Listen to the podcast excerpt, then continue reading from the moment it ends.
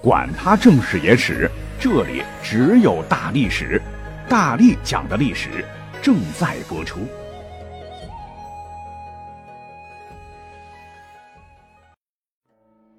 大家好，我是大力丸。自古以来，像家宴、国宴、私宴、公宴，呃，都是联络感情、长叙人伦、稀松平常的行为。可是呢，要知道人心叵测啊，历史上围绕宴会。各方为了权力，为了一己之私，发生了不少风险性极高、斗智斗勇、五花八门的离奇故事。话说，在春秋时，郑国国君郑穆公有一女，名为夏姬，生的是桃腮杏眼，颇有姿色。未出嫁时，便与庶兄公子蛮私通，不到三年，公子蛮就死了。怎么死的呢？呃，可能身体被掏空啊，然后呢？又把她嫁给了陈国的大夫夏玉书为妻，九个月不到，哎，这个夏姬就给夏家生下一子，取名夏征舒。不都是十月怀胎吗？于是这个夏大夫就起了疑心，但老婆太美了啊，帷帐之内娇柔万状，他也没有细查。不曾想，没几年，他也是壮年暴毙，据说是死于采阳之术。于是夏姬就变成了一位寡妇，独守空房。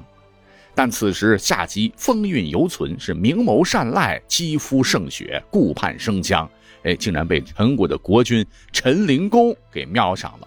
二人一拍即合，勾搭成奸。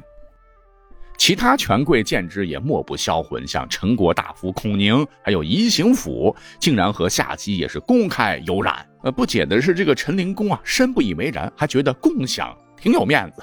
竟恬不知耻地和孔宁、宜兴府私下会见夏姬，进行连床，这就让夏姬的儿子日渐长大的夏征舒感觉很羞愧，抬不起头来。经常见君臣前来，自个儿呢就跑到深山躲起来。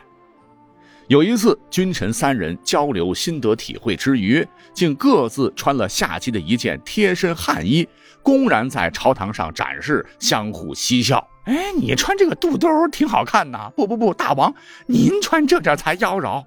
这搞得是乌烟瘴气哈。当时底下呢有个良心大臣，叫做谢志，就进谏说：“你们还有点君臣的样子吗？公卿宣淫，国之耻辱啊！”结果陈灵公不仅不收敛，趁机还将谢志砍了头。说多年后的一日嘞，白天忙完正事，三个人呢又跑到下级这里鬼混。鬼混完了，摆上酒宴，推杯换盏，饮酒作乐，可能是开心过头了。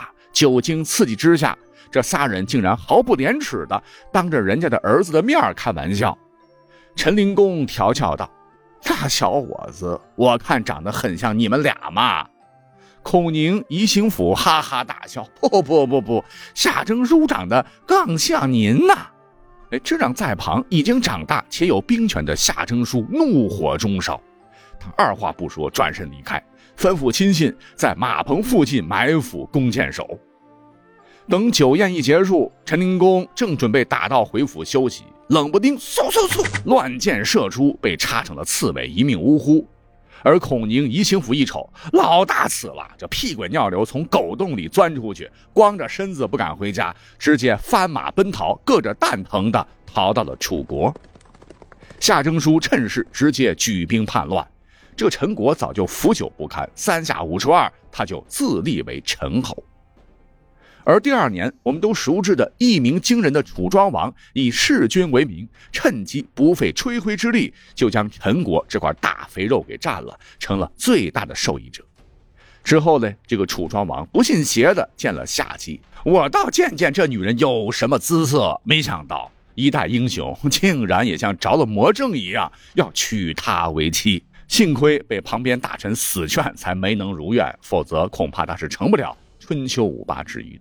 要知道，夏姬可史称三为王后，七为夫人，那可不是一般人能克得住的。呃，所以说嘛，啊，酒桌喝了点猫尿，千万别乱说话，哎，真的有生命危险，王侯都挂了，更何况一般人乎？同样需要保持高度警觉的，还有下面这位幸运儿。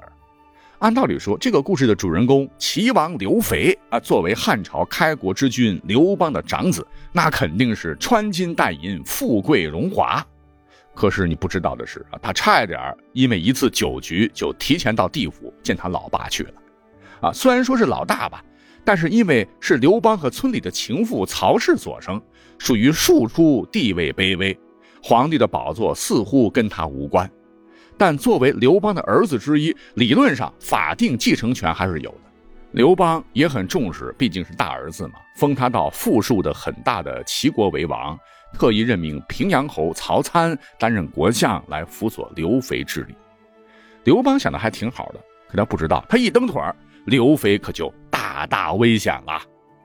说是在公元前一百九十三年，汉惠帝刚登基第二年，齐王刘肥奉诏入朝拜谒。惠帝刘盈他没有把这个刘肥当臣子，还是老样子，当成大哥，就在宫中设宴饮酒，让他坐在上首。这可就犯了大忌了哈，让当时的吕后心中异常恼怒，暗中呢就倒了两杯毒酒摆在刘肥的面前，干脆这次把你给办了啊，免得将来惹大麻烦。呃，因为按照规矩吧，刘肥啊得起身用毒酒来为王太后祝酒。刘肥哪里知道酒中玄机，马上是端酒起身，只要他一喝下去，立马保准毙命。可关键时刻，身旁的汉惠帝不知何故也起身，顺手拿起了另一杯毒酒，孝顺的他准备要和大哥刘肥一同祝酒。还没等祝酒司说完，吕后慌乱中突然起身，直接将惠帝手中的酒杯打翻，叮咣一下，让旁边的刘肥大为惊惧。这八成酒里边有问题啊！想到这儿，他立刻假装镇定。用含糊的、舒缓的语调将祝酒词客套完，然后说：“太后、皇上啊，臣刚才贪杯，家人聚会十分高兴，竟然喝多了。此刻腹中翻涌，恐失礼，请恕臣下之罪，让臣回房歇息吧。”刘英就说：“那大哥就赶紧回去歇息吧，明日咱们再聊。”吕雉当时也不好说什么，齐王就装醉未饮，这才逃过一劫。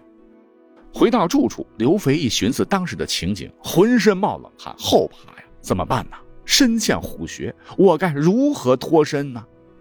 就在其一筹莫展、唉声叹气之际，臣下有人献策曰：“大王，吕后虽毒，但也有弱点。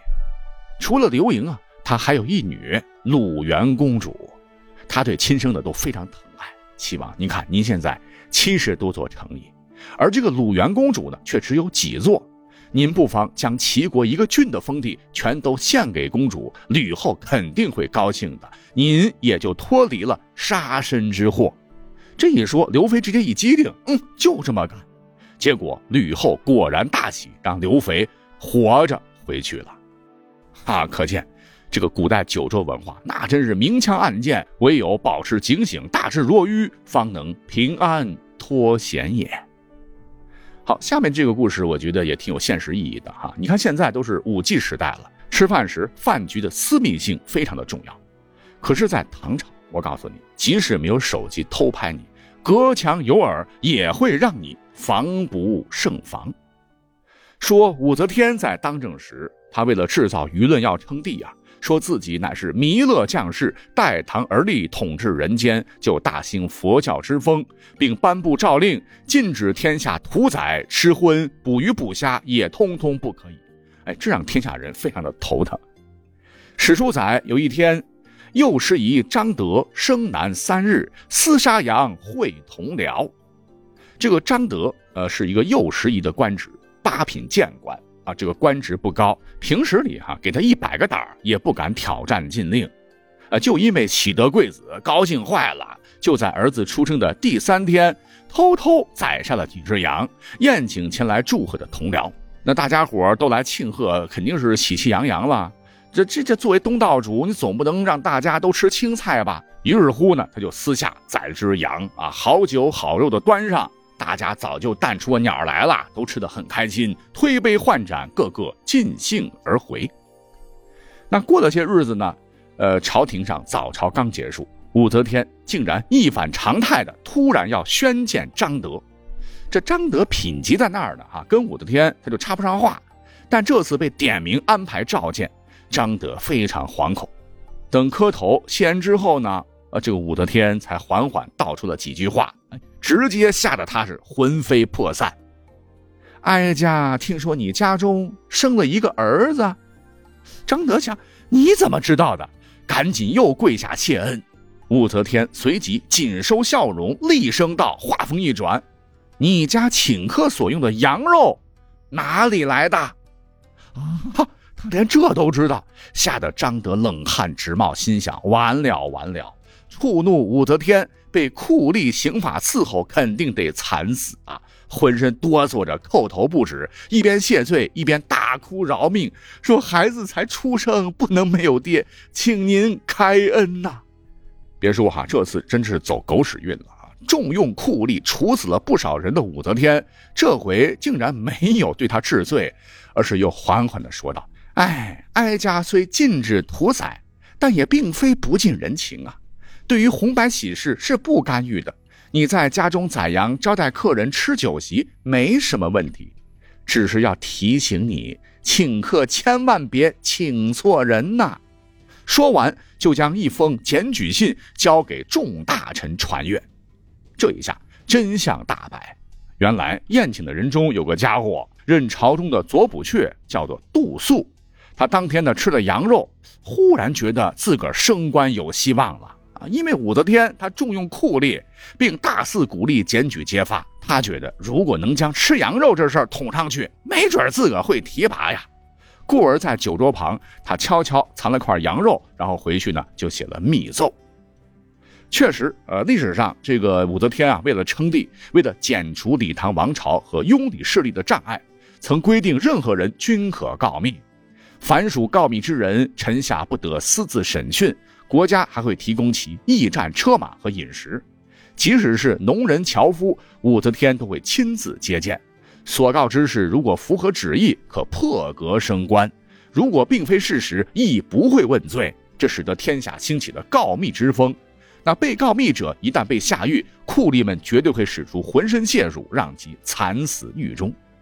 但问题是，这个时候恐怖统治很多年，武则天恰好觉得应该调整了啊，因为皇位唾手可得，李唐王室全被他踩到脚底下，奄奄一息，是四海沉浮。